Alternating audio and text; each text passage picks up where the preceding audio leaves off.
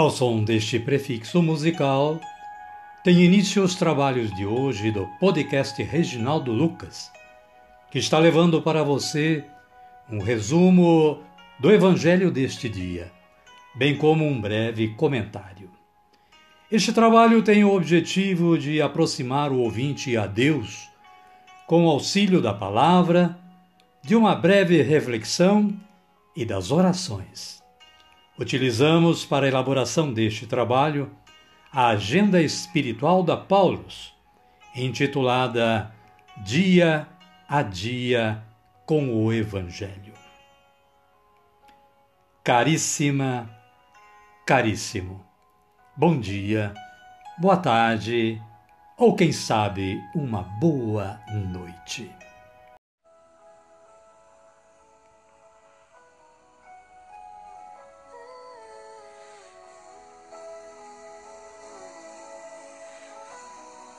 Hoje é 3 de outubro de 2022. Segunda-feira da 27 semana do tempo comum. Estamos no mês de outubro e homenageando o mês missionário na Igreja Católica com um fundo musical próprio. Amada, amado de Deus, com base no aplicativo Liturgia Diária da Canção Nova, o santo de hoje não é um só. E são pessoas brasileiras que foram martirizadas. Hoje se comemora na igreja os protomártires do Brasil. Santo André de Soveral Santo Ambrósio Francisco e companheiros. Dentro da conturbada invasão dos holandeses no nordeste do Brasil, encontram-se os dois martírios coletivos, o, do, o de Cunhaú e o de Uruaçu. Esses martírios aconteceram no ano de 1645, sendo que Padre André de Soveral e Domingos de Carvalho foram mártires em Cunhaú, e Padre Ambrósio Francisco Ferro e Mateus Moreira em Uruaçu. Dentre outros, é claro. Essa data tem grande importância por serem os primeiros mártires reconhecidos pela Igreja no território brasileiro. O martírio é sempre recordado com amor e honra, pois é sinal de uma fé que vai até o extremo de dar a vida por Jesus. Protomártires brasileiros, Santo André, São Santo Ambrósio e companheiros, rogai por nós. Amada, amado, aqui é lógico apenas uma introdução à história desses santos. Você pode e quase deve ler mais, acessando o site da Canção Nova, Liturgia Diária, Santo do Dia. E vamos para as leituras de hoje.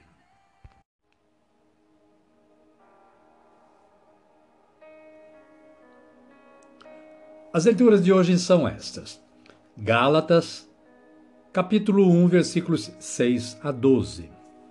São Paulo está admirado com o fato de terem alguns dos Gálatas abandonado o evangelho de Cristo, afirmando o seguinte: Não que haja outro evangelho, mas há pessoas que vos perturbam e querem subverter o evangelho de Cristo.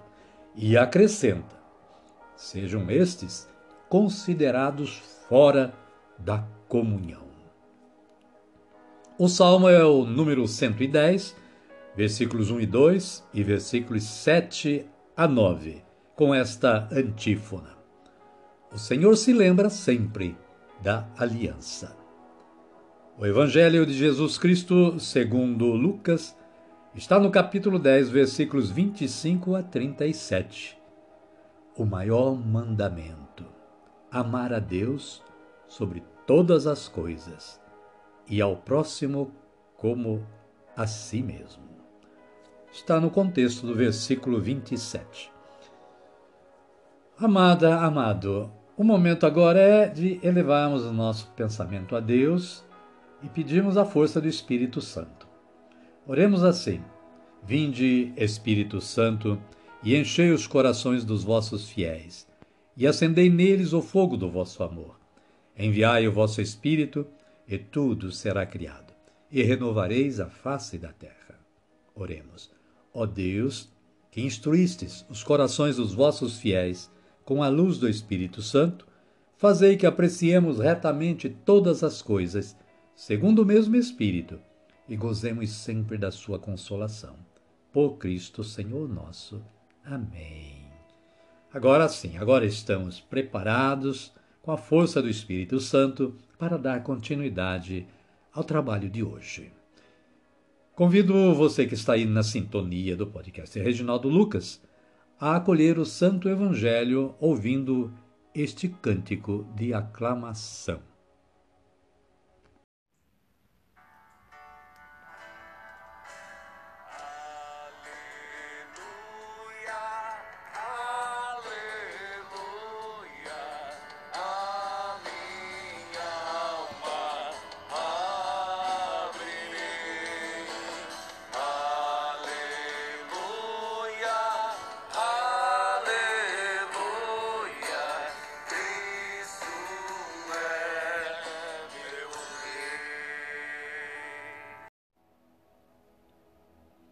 O Senhor esteja conosco, Ele está no meio de nós.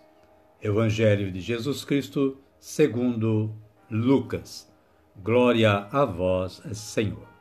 Capítulo 10, versículos 25 a 37.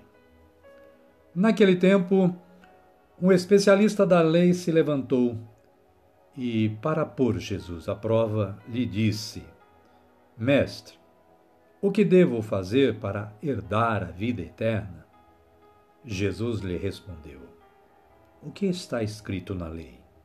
Como é que você lê?